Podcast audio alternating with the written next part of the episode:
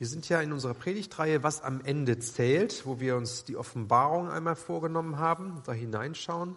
Und die ähm, Predigt von heute ist die Fortsetzung von der Predigt von letzter Woche. Also ich hoffe, ihr wart letzte Woche da.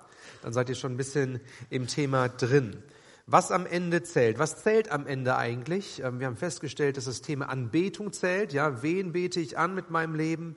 Dass das Thema Gebet zählt, zu wem rede ich, mit wem rede ich, wem lege ich auch Anliegen meines Lebens vor. Und letztendlich zählt auch das Thema Bekenntnis dazu. Ja, was bekenne ich mit meinem Leben und stehe ich zu Jesus Christus oder nicht? Und heute ist die Fortsetzung von Bekenntnis 1, Bekenntnis 2. In der letzten Woche haben wir angeschaut ähm, in der Offenbarung, dass Jesus beschrieben wird als der treue und zuverlässige Zeuge. Das heißt, er hat mit seinem Leben ein Bekenntnis ausgedrückt zu seinem Vater im Himmel. Er stand da, hat gelebt, hat gesprochen, hat gewirkt und in allem, was er in sich getragen hat und was er geredet hat, ähm, war deutlich, ähm, hey, ähm, ich weise auf einen Höheren hin, ich weise auf meinen Vater im Himmel hin. Und er ist das Beispiel für uns und für alle Christen, dass wir mit unserem Leben auch in eine Zeugenrolle schlüpfen und dass wir jemanden bekennen, nämlich Jesus Christus bekennen, dass wir auf ihn hinweisen. So wollen wir hineinschauen, ähm, heute in das elfte Kapitel der Offenbarung, der Fortsetzung machen von letzter Woche. Wenn du denkst, Mensch, heute ist ja eigentlich Pfingsten, ne? und jetzt machen wir mit der Offenbarung Fortsetzung und vielleicht bist du dann so ein bisschen unruhig und wartest darauf, dass irgendwie jetzt Pfingsten kommen müsste, ähm, dann halt das mal aus, ja, Geduld ist eine Tugend. Ähm, und du kannst ja beten, dass es noch eine Pfingstpredigt wird und dass meine Stimme auch noch reicht bis dahin und dann, dann haben wir einen guten Gottesdienst, okay? Offenbarung 11, Vers 1. Dort schreibt Johannes, nun wurde mir ein Stab aus Schilfrohr gegeben, wie man ihn zum Messen verwendet. Geh und misst den Tempel Gottes aus, auch den Altar, sagte eine Stimme zu mir, und zähl die Menschen, die im Tempel anbeten. Wenn die Bibel von Tempel spricht, dann gibt es unterschiedliche Möglichkeiten, was das denn für ein Tempel ist. Also es gibt den Tempel, ähm, der auch tatsächlich gebaut wurde in Jerusalem, ähm, der aber zu diesem Zeitpunkt, wo Johannes diese Offenbarung empfangen hat, war der schon kaputt. Ja, Im Jahre 70 nach Christus, da haben die Römer Jerusalem und den Tempel platt gemacht und die Offenbarung, die ist um 90 nach Christus geschrieben worden.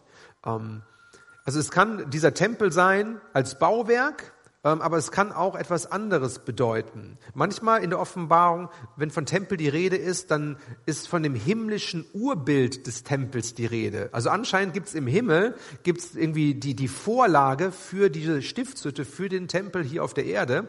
Ähm, und dann wird das beschrieben, wie es da oben zugeht, in dem Tempel, ähm, wo Gott dann ist. Hier ist vom Tempel Gottes die Rede. Und wenn vom Tempel Gottes die Rede ist, dann wird meistens das in einer geistlichen, in einer theologischen Art und Weise verstanden. Also nicht als Bauwerk, sondern da geht es dann um, um geistliche Dinge, um symbolische Bedeutung. Hier in diesem Tempel Gottes wird beschrieben, dass Menschen anbeten. Und Menschen beten Jesus Christus an, ja, das Lamm Gottes, der auf dem Thron sitzt. Im Neuen Testament ähm, da gibt es zwei Möglichkeiten, wie man Tempel verstehen kann. Einmal wird beschrieben, dass jeder gläubige Christ ein Tempel des Heiligen Geistes ist. Also unser Körper ist ein Tempel des Heiligen Geistes. In uns wohnt der Heilige Geist und wir sind Tempel, ja? Hast du noch nicht gedacht vielleicht, wenn du dich angeguckt hast im Spiegel, Tempel? Ähm, aber so ist es beschrieben. Wir sind ein Tempel des Heiligen Geistes. Und die zweite Möglichkeit im Neuen Testament, die wir herauslesen, ist, dass Tempel bezogen wird auf die Gemeinde als Ganzes. Also alle Gläubigen als Ganzes, wir sind ein Tempel Gottes. Und da möchte ich eine Bibelstelle mit uns anschauen, wo das so beschrieben wird aus dem zweiten Korintherbrief, Kapitel 6, Vers 16. Dort steht, was haben Götzenbilder im Tempel Gottes zu suchen? Und dieser Tempel des lebendigen Gottes sind wir. Denn Gott sagt, ich will in ihrer Mitte wohnen und bei ihnen ein- und ausgehen. Ich will ihr Gott sein und sie sollen mein Volk sein. Das heißt, Gemeinde Gottes ist Ort der Gemeinschaft der Christen mit ihrem Gott. Und in diesem Sinne verstanden als Tempel. das Heiligtum, da wo Gottes Gegenwart ist, da wo Gott präsent ist, da wo Gott redet, wo Gott wirkt, wo Menschen Gott begegnen. Und ich möchte uns einladen, hier an dieser Bibelstelle Offenbarung 11 dieses Verständnis mitzubringen, dass wir als Gemeinde Tempel Gottes sind. Da, wo Gottes Gegenwart ist, ist Ort der Herrlichkeit Gottes. Da, wo Gottes Gegenwart ist, da ist Freude, da ist Friede, da ist Kraft da, da ist alles, was wir uns wünschen und was wir brauchen. Da ist alle Liebe, da ist alle Hoffnung, da ist alle, alle Heiligkeit. Ähm, das heißt, in der Gegenwart Gottes, da fühlen wir uns wohl. In der Gegenwart Gottes, das merken wir auch in den Gottesdiensten, wenn wir zusammenkommen und Gott anbeten und wir spüren, Gottes Gegenwart ist da, da, da will man gar nicht, gar nicht weggehen. Ähm, da denkt man, Mensch, das ist ein Stück Himmel auf Erden. Und der Tempel, ähm, der ist ein Symbol dafür, dass es diesen Ort gibt im Leben von uns Christen. Und dieser Ort der Gegenwart Gottes, den gibt es ähm, inmitten der Welt. Wir leben ja in der Welt. Ähm, wir haben Schwierigkeiten manchmal vielleicht ja mit dem, was in der Politik vor sich geht und äh, was was die Wirtschaft macht und wo das Ganze hinführt und so. Wir sind Gemeinde in der Welt. Es gibt einen Tempel, ein Ort der Gegenwart Gottes mitten in der Welt, wo man zur Ruhe kommt und wo man Gott findet und wo man aufatmen kann und wo man auch eine geistliche Tankstelle hat, wo man hingehen kann und wo man sich gegenseitig ermutigen kann als Geschwister. Ein Ort der Energie und der Ausrüstung, ein Ort, wo die Fokussierung des Lebens wieder passiert, wo man das Wort Gottes hört, wo man füreinander beten kann, wo man Gott erlebt. Und all das ist gemein und all das ist letztendlich auch hier in diesem Bild des Tempels. Nun ist hier davon die Rede, dass dieser Tempel gemessen wird, ja, mit einer, mit einem Maßstab, ähm, mit einem Schilfrohr wird dieser Tempel abgemessen. Und damit können wir erstmal überhaupt nichts verbinden. Ja, wir denken ja, wozu? Ja, wir haben gar kein Verständnis dafür. Vom biblischen Sinne war es immer so, das, was gemessen wurde, ähm, das hat ausgedrückt, ähm, dass das Eigentum von dem ist, der misst. Also ich, ich will Land einnehmen oder mit, wird ein Land zugeteilt und ich messe dieses Land ab ja, in den USA, ne, als, als das Land äh, von den Pionieren eingenommen wurde, die haben auch ihr Land abgemessen. Das war ihr Land. Und dieses Land, was gemessen wurde, das war auch ein, ein sicheres Land. Es gehörte ihnen. Sie haben da gewohnt und sie wussten, das gehört uns. Wenn jetzt Gott diesen Tempel misst, der die Gemeinde ist, ja, und er misst diese Gemeinde, dann ist das Ausdruck dafür, dass Gott ist der Eigentümer der Gemeinde. Und diese Gemeinde ist sicher, ist im Heiligtum sicher bei ihm. Ähm, und und es, es, geht, es geht seinen Leuten gut. Er kümmert sich um seine Leute. Gott ist geistlich verbunden mit seinem Volk. Wenn Gott die Gemeinde misst, dann ist sie sicher in ihm. Mit seiner Gegenwart, mit seinem Heiligen Geist gefüllt.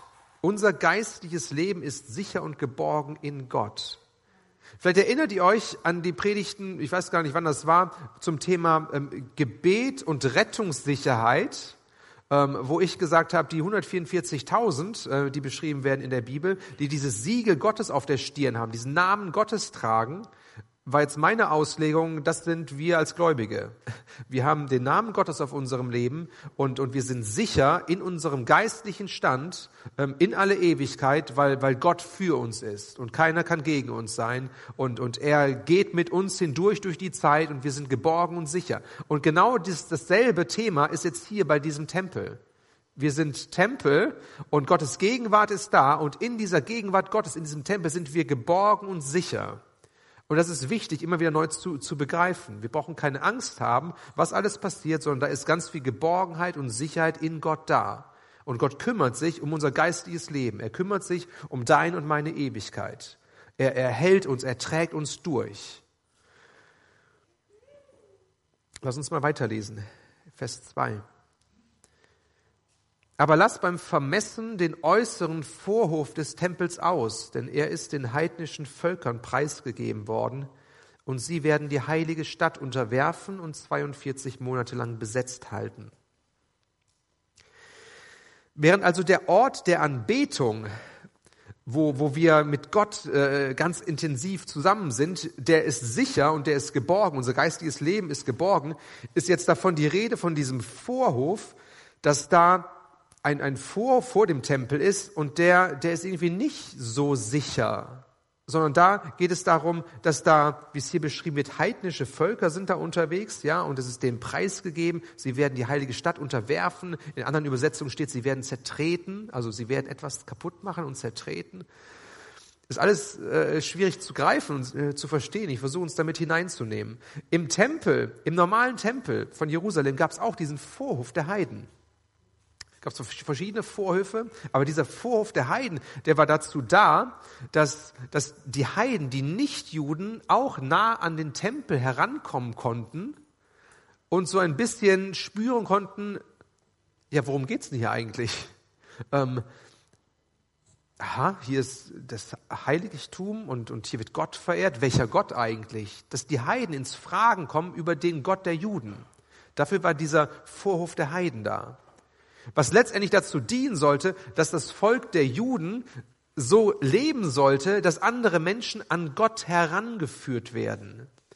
Und dass, dass sie als Juden ein Zeugnis hochheben über ihren Gott. Und dazu diente auch dieser Vorhof der Heiden. Okay? Und hier wird dieses Bild aufgegriffen, dass dieser Tempel da ist, wir als Gemeinde, aber es gibt diesen Vorhof, und was ist jetzt der Vorhof? Der Vorhof ist das Zeugnis oder der Ort des Zeugnisses der Gemeinde in der Welt. Gemeinde ist nicht nur Gemeinde in der Gegenwart Gottes so für sich abgegrenzt und wir haben hier Mauern rings um uns herum und, und hier ist Geborgenheit und Sicherheit schön und gut. Das ist nicht nur Gemeinde, das ist auch Gemeinde.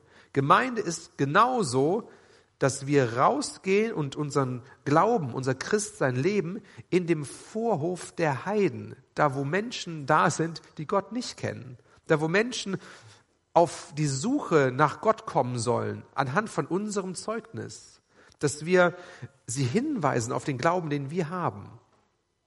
So, und dieser Ort, dieser Ort des Zeugnisses, dieser Vorhof, der ist nicht so sicher wie der Ort bei Gott. Da ist davon die Rede, dass da ähm, Feindschaft ist, dass Leute ähm, irgendwie die Leute, äh, die glauben, äh, anpieksen, fertig machen, mobben, ja, letztendlich, letztendlich bis zum Tod gehen. Okay? Also dieser Ort des Zeugnisses ist ein Ort des Kampfes, der Schwierigkeit, der Anfechtung. Das muss uns bewusst sein. Auf das Bekenntnis zu Jesus Christus kann es feindliche Reaktionen geben. Für uns als Christen ist derjenige, der Christus bezeugt in der Welt, der ist ein Held, ja? Und dann freuen wir uns und sagen, super, der hat ein klares Zeugnis. Aber für die Menschen, die Gott nicht kennen, da ist derjenige, der von Christus erzählt in der Welt, ist vielleicht einfach nur ein religiöser Spinner.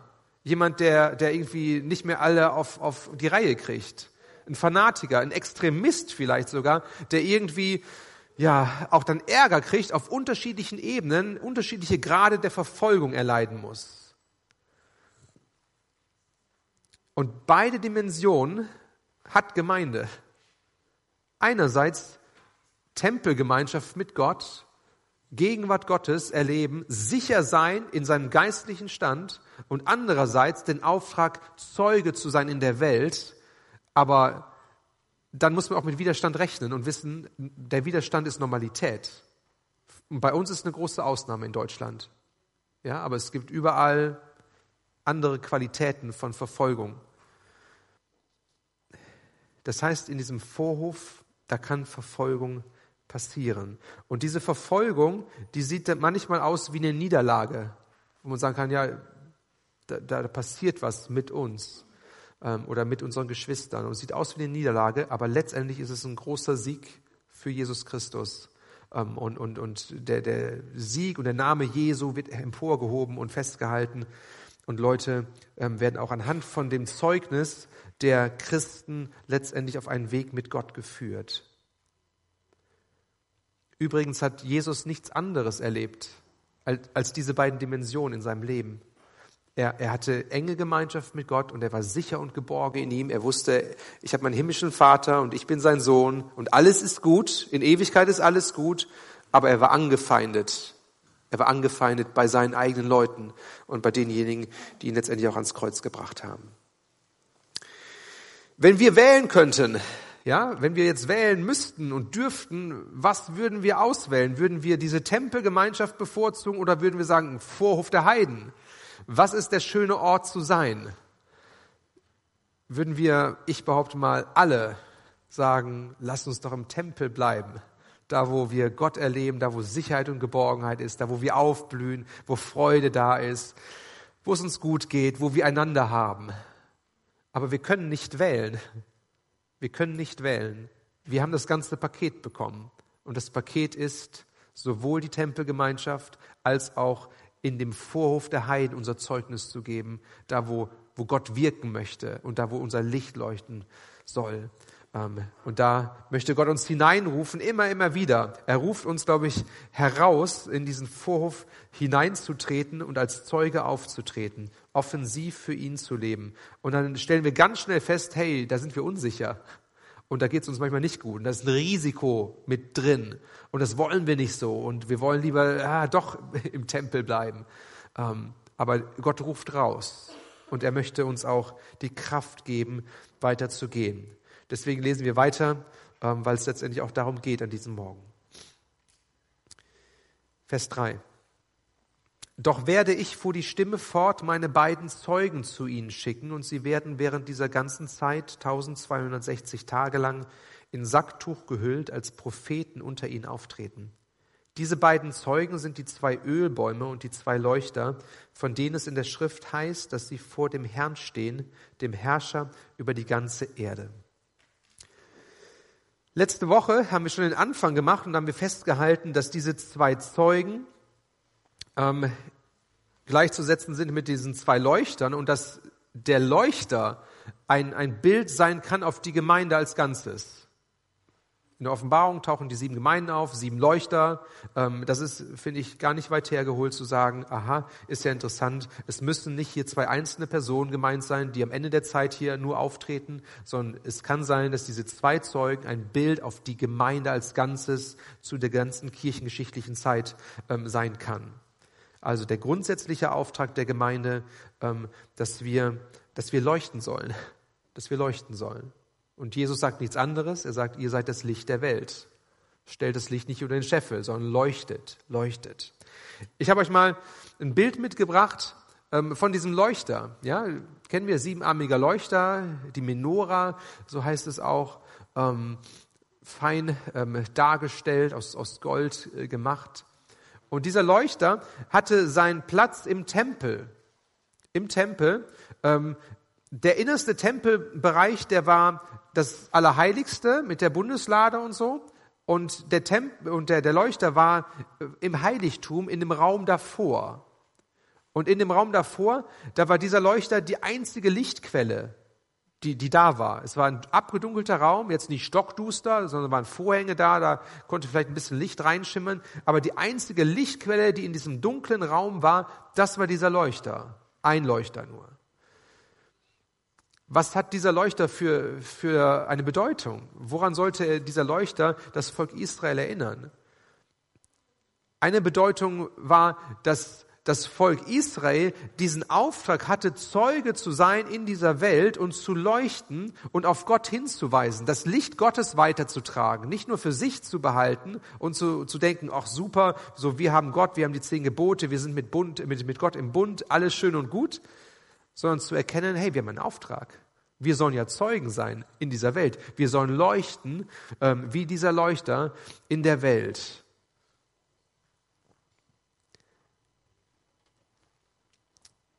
Wie konnte dieser Leuchter eigentlich leuchten? So elektrisches Licht, ja, LEDs, Energiesparen und so gab es noch nicht. Wie hat das funktioniert? 2. Mose 27, Verse 20 bis 21. Klare Beschreibung, wie das damals abging. Richte den Israeliten aus, sie sollen dir reines Öl aus zerstoßenen Oliven für den Leuchter bringen, damit seine Lampen ständig brennen. Der Leuchter soll außerhalb des Vorhangs, hinter dem die Bundeslade steht, aufgestellt werden. Aaron und seine Söhne sollen dafür sorgen, dass die Lampen im heiligen Zelt vom Abend bis zum Morgen vor dem Herrn brennen. Diese Anordnung gilt für euch und für eure Nachkommen für immer. Das heißt, damals waren keine Kerzen in den Leuchtern. Ne, heute hat man dann oft so einen Kerzenständer, steckt man die Kerzen rein und so. Äh, damals waren es Öllampen. Und, und äh, da war ein Docht und dieser Docht musste getränkt werden mit Öl. Und diese, dieser Leuchter sollte nachts leuchten, die ganze Nacht durch. Das Licht sollte nicht ausgehen. Und an jedem Tag musste der Priester gucken, hey, ist da noch genug Öl in der Lampe? Ja, da ist ja einer. Ne? Der hat dann nachgeschaut, ja, ich muss Öl nachfüllen in diese Lampen, damit der Docht getränkt wird und leuchten kann. Vielleicht musste der Docht da auch ein bisschen beschnitten werden oder erneuert werden, keine Ahnung. Ähm, das war der Job des Priesters, Öl nachzufüllen und zu schauen, ähm, wie diese Leuchtkraft am Leben erhalten werden kann, Tag für Tag für Tag. Öl ist also nötig, damit dieser Leuchter leuchten kann. Und der Leuchter, wofür ist der Leuchter ein Symbol? Für die Zeugniskraft in der Welt, dass wir ein Bekenntnis haben für Jesus Christus in dem Vorhof der Heiden, da wo Menschen Gott nicht kennen und Menschen aber eine Sehnsucht haben, dem lebendigen Gott zu begegnen. Das heißt, durch eigene Anstrengung, durch eigenes Wollen, durch eigene Leistung kann der Leuchter in sich selbst nicht leuchten. Aus sich selbst heraus geht das nicht. Er kann jetzt nicht sagen, ich möchte jetzt hier Feuer produzieren oder ich möchte jetzt irgendwie hier gut drauf sein und strahlen und so. Das, das ging nicht, sondern der Leuchter war darauf angewiesen, dass etwas anderes hineinkommt, nämlich dieses Öl, was dann Leuchtkraft in Verbindung mit dem Feuer sein konnte.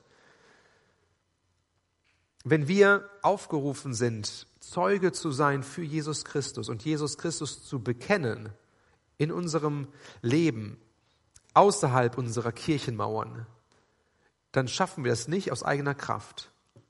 Dann haben wir zu wenig Kraft in uns, als dass wir das tun können. Dann brauchen wir Kraft von außen.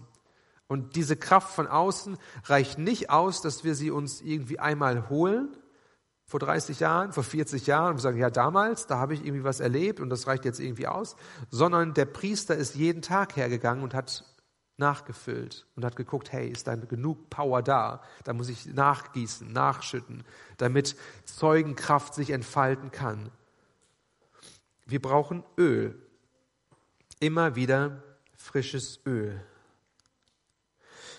In der Offenbarung, ähm, da wird ganz viel Bezug genommen auf Bibelstellen aus dem Alten Testament. Also wenn du das Alte Testament nicht kennst ne, ähm, und dann die Offenbarung liest, dann versteht man vieles nicht und hat viele ähm, Querverweise, kriegt man irgendwie nicht, nicht so auf die Reihe.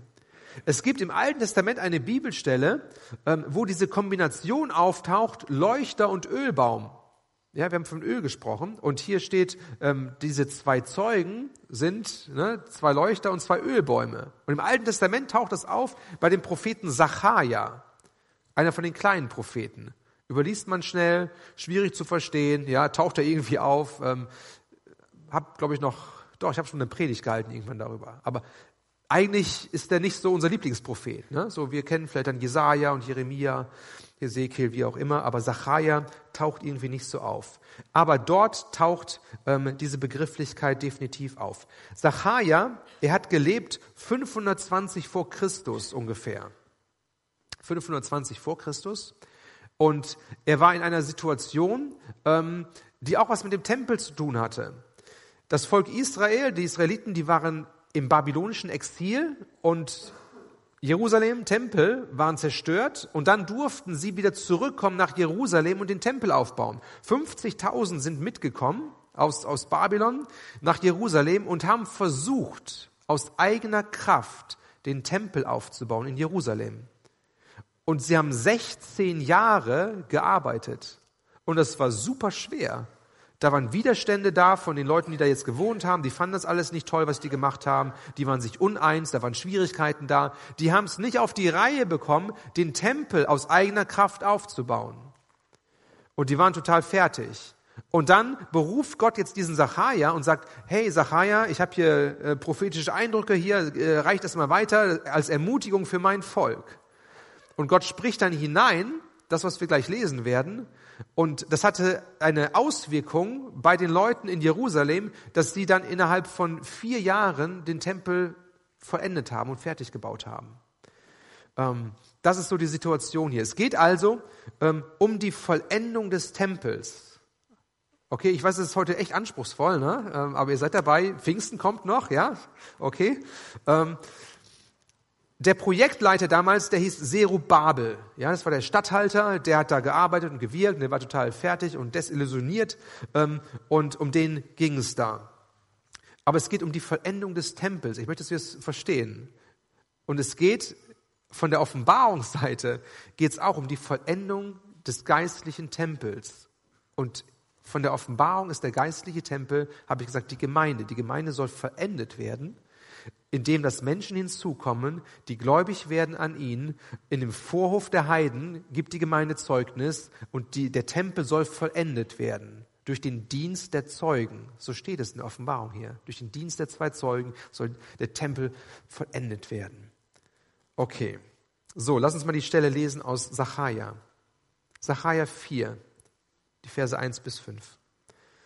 Dann kehrte der Engel, der mit mir geredet hatte, zurück und weckte mich auf, wie man jemanden aus dem Schlaf aufweckt. Was siehst du jetzt? fragte er mich. Ne, direkt nach dem Schlaf aufstehen ist schon anstrengend, was zu sehen. Ne? Ich antwortete, ich sehe einen Leuchter aus massivem Gold mit einer Ölschale oben darauf. Auf ihr sind sieben Lampen und jede Lampe hat sieben Röhren für die Dochte. Und ich sehe zwei Olivenbäume, einen auf der rechten, den anderen auf der linken Seite der Ölschale.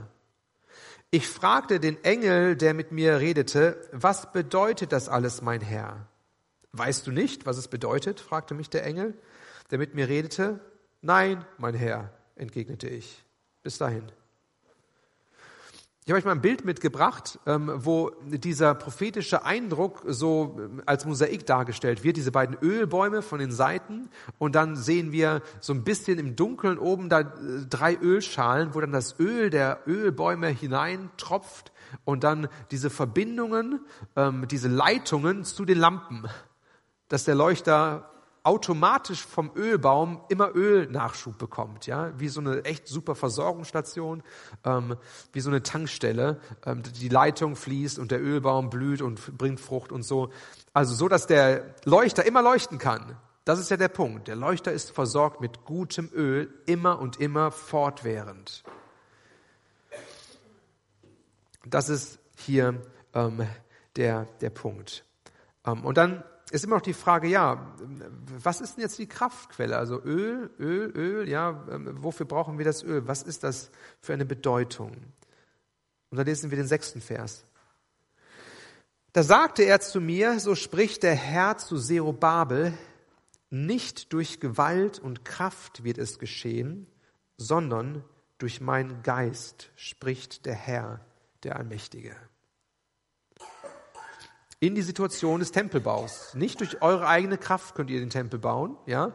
Nicht durch euer, eure eigene Anstrengung, durch euer menschliches Tun schafft ihr das, sondern durch meinen Geist könnt ihr das tun. Der Heilige Geist ist, ist dieses Öl. Der Heilige Geist ist derjenige, der Kraft gibt, damit unser Leuchter leuchten kann damit wir in unserem Leben einen Unterschied machen, damit wir nicht abgetörnt sind durch unsere Angst, durch unsere Bequemlichkeit, durch unsere Minderwertigkeit und denken, ja, wem soll ich schon irgendwas sagen können? Ich bin ja gar nicht so toll, sondern dass wir empfangen Kraft von oben, den Heiligen Geist und nicht nur einmal, sondern immer wieder neu. Täglich kam der Priester und hat Öl nachgefüllt. Auf diese Weise kann der Leuchter leuchten und der Tempel wird vollendet. Der Tempel wird vollendet. Es ist ein übernatürliches Wirken Gottes an uns. Und da wird die Predigt dann zur Pfingstpredigt. Ja, Pfingsten, der Auftrag von Jesus vorher, ihr sollt meine Zeugen sein in Jerusalem, in Judäa, in Samaria, bis an die Enden der Welt. Ihr sollt meine Zeugen, ihr sollt leuchten für mich. Ihr sollt wie ein Leuchter leuchten in der Welt. Und dann sagt Jesus aber auch, wartet, bis ihr die Kraft aus der Höhe empfangen werdet, für diesen Dienst Zeuge zu sein. Das heißt, wir müssen ausgerüstet werden mit dem Heiligen Geist immer und immer wieder neu. Und in der Offenbarung, da wird dann beschrieben, wie dieser Dienst der zwei Zeugen verglichen wird mit dem prophetischen Dienst von Mose und von Elia, die auch in einer heidnischen Welt gelebt haben und die, die hatten es nicht easy, das, das war nicht irgendwie locker flockig, sondern die haben Gegenwind bekommen, ja. Das war, da war es auf Messerschneide, da ging es um Leben und Tod. Und Gott hat sich zu ihnen gestellt und hat ihren Dienst bestätigt. Und Gott möchte, dass wir in unserem Leben, dass wir ihn erleben und dass wir ausgerüstet sind mit seiner Kraft durch übernatürliche Gaben, durch Kraft, die in uns hochkommt, dass wir unseren Mund aufmachen in Weisheit, dass wir wissen, wann wir was sagen sollen und wann wir schweigen sollen. All diese Punkte, dass wir ein Zeugnis haben, was in diese Welt hinein reicht und wirkt. Ich glaube, manchmal sind wir so Meister im Verdrängen. Vielleicht kennst du es auch, wo wir sagen, oh, Zeuge sein für Jesus, ah, will ich gar nicht, will ich nichts mit zu tun haben. So kann man sagen, ja, das sind doch die zwei Zeugen der Offenbarung, am Ende der Zeit treten die irgendwann auf und die machen dann den Job und ich bin fein raus. Ähm, wir schieben es gerne irgendwie weg von uns. Wir denken ja, die anderen, das sind ein paar, die sind besonders berufen, die sind gut darin. Und wir schauen auf uns und sagen, ich bin nicht gut darin. Ja, wir sind alle nicht gut darin. Deswegen brauchen wir die Kraft aus der Höhe, dass etwas passiert in uns. Wir sind alle auf dem gleichen Level. Da ist keiner irgendwie der Fitte, sondern wir brauchen die Kraft von Gott. Ich möchte langsam zum Schluss kommen, auch die Musiker schon mal nach vorne bitten. Vielleicht ist es dir sehr klar, dass wir, dass wir berufen sind, für diesen Dienst als Zeuge in der Welt zu sein. Das steht in der Bibel, ist auch keine neue Weisheit, die wir jetzt irgendwie hier hören, sondern diese Berufung, die über unserem Leben steht, die ist deutlich signalisiert. Und dann würden wir auch alle sagen, ja, stimmt ja, ähm, ist ja richtig so. Wir als Christen, wir haben diese, diese Berufung und wir machen dann einen Haken dahinter.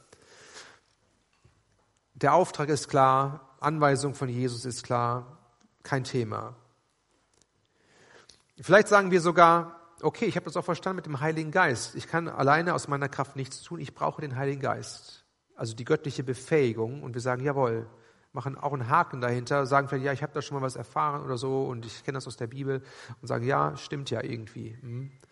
Ähm, aber die Frage, die, die offen ist, ganz persönlich an uns, ähm, bin ich persönlich bereit, da hineinzugehen? Oder, oder ist es für mich nur so eine Theorie und, und so ein Konstrukt, ja, stimmt ja, und wir nicken das ab und sagen, ja, aber trotzdem ist es hier in der Gemeinde immer noch nett und wir sind nicht bereit, uns gebrauchen zu lassen in dieser Art und Weise. Wir sind nicht bereit, persönlich zu gehen. Wir sind nicht bereit, persönlich uns ausrüsten zu lassen mit dem Heiligen Geist. Und da sind die drei Fragezeichen da. Wie sieht es denn mit uns persönlich aus? Bringen wir diese Bereitschaft mit oder nicht?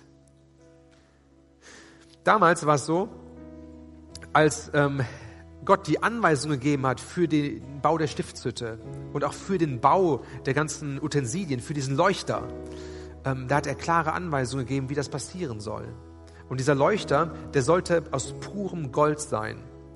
Und, und man kann so ein bisschen nachrechnen, wie viel Gold das irgendwie sein musste. Manche sagen, das sind so fast bis 40 Kilogramm pures Gold nötig gewesen, um diesen Leuchter zu kreieren und zu bauen.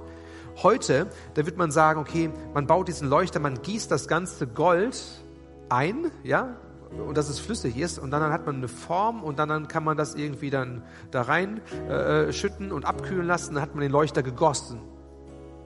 Das kriegt man hin, wenn man genug Feuer hat und wenn es heiß genug ist und die Form da ist. Damals hat Gott gesagt, dieser, dieser Leuchter, der soll aus Gold getrieben werden. Das heißt, es soll ein Goldklumpen sein und durch handwerkliches Geschick, fragt mich nicht wie, durch handwerkliches Geschick sollte aus diesem einen Klumpen dieser goldene Leuchter werden. Durch Krafteinwirkung von außen. Also man kann sich das so vorstellen wie Knete, ja? Also wenn du Knete hast und du machst mit Kindern was und du willst ein Männchen machen, du hast einen Klumpatsch Knete und du kannst dann durch Krafteinwirkung von außen, kannst du dann dieses Männchen formen.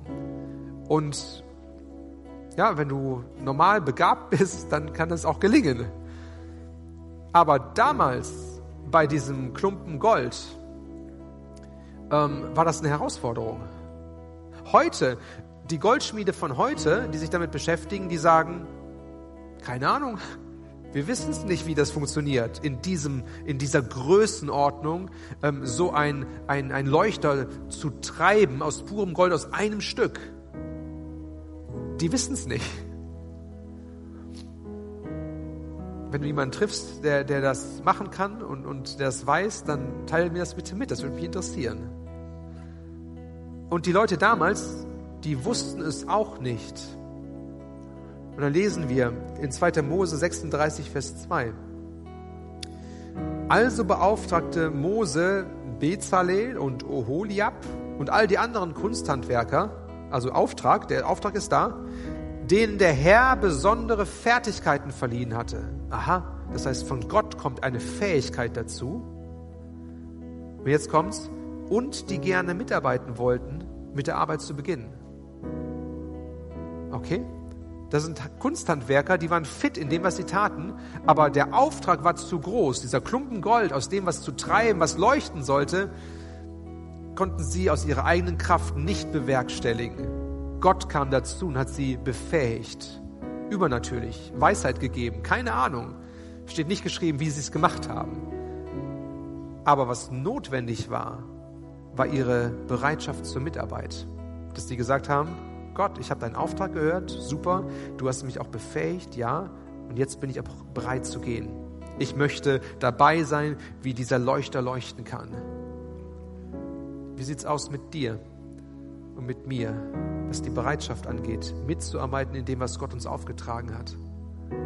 Zu sagen, oh Gott, ich strecke mich danach aus, ich möchte leuchten für dich und ich weiß sehr wohl, dass ich das aus meiner Kraft nicht tun kann.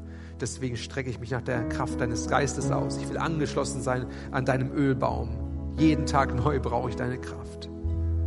Ich lade uns ein, dass wir aufstehen und dass wir uns Gott stellen und dass wir ihm eine Antwort geben. Wir wollen es so machen, dass wir, dass wir heute in der Lobpreiszeit eine, einen Aufruf machen, nach vorne zu kommen. Ähm, die Gemeindeleitung hier vorne stehen. Ich habe John und Christine gebeten, aus Ruanda auch dazu zu kommen und das Gebetsteam. So laden wir einfach ein, wenn du angesprochen bist, wenn du sagst, ich will mitarbeiten und ich brauche Kraft dazu, dann wollen wir gerne beten und segnen und erwarten, dass Gott sein Teil tut. Und das ist der große Teil. Aber dein Teil ist die Bereitschaft. Wir sollen Zeugen sein in dieser Welt. Und, und diese Welt hat es bitter nötig. Wir sollen leuchten wie ein Leuchter. Lass uns erwarten, dass Gott handelt und dass er uns neu erfrischt. Jesus, wir kommen zu dir an diesem Pfingstsonntag, Herr, und wir ehren dich. Wir ehren dich, dass du der treue und zuverlässige Zeuge bist. Und du hast geleuchtet, so dass wir immer noch von deinem Leuchten ergriffen sind, Jesus. Herr, wir wollen dir nachfolgen und nacheifern. Wir wollen Zeugen sein für dich mit dem Bekenntnis der Wahrheit auf den Lippen. Herr, und so bete ich darum, dass du uns ausrüstest mit deinem Heiligen Geist, immer wieder neu, auch an diesem Tag. Komm und hole uns heraus aus aller Bequemlichkeit, hole uns heraus aus aller Minderwertigkeit.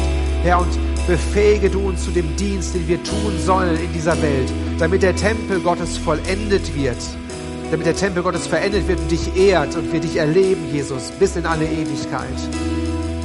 Halleluja, Jesus, ich bete, Herr, dass eine ganz große Freiheit da ist, Antwort zu geben, eine Freiheit, dich zu empfangen, ganz neu, eine Freiheit, Entscheidungen zu treffen hier nach vorne zu kommen, Herr, und Übernatürliches von dir zu empfangen, Gaben des Heiligen Geistes zu empfangen, Erfrischung zu empfangen von dir. Komm, Geist Gottes, und diene du uns, wie es dir gefällt und wie wir es brauchen und wie die Welt es nötig hat. Halleluja.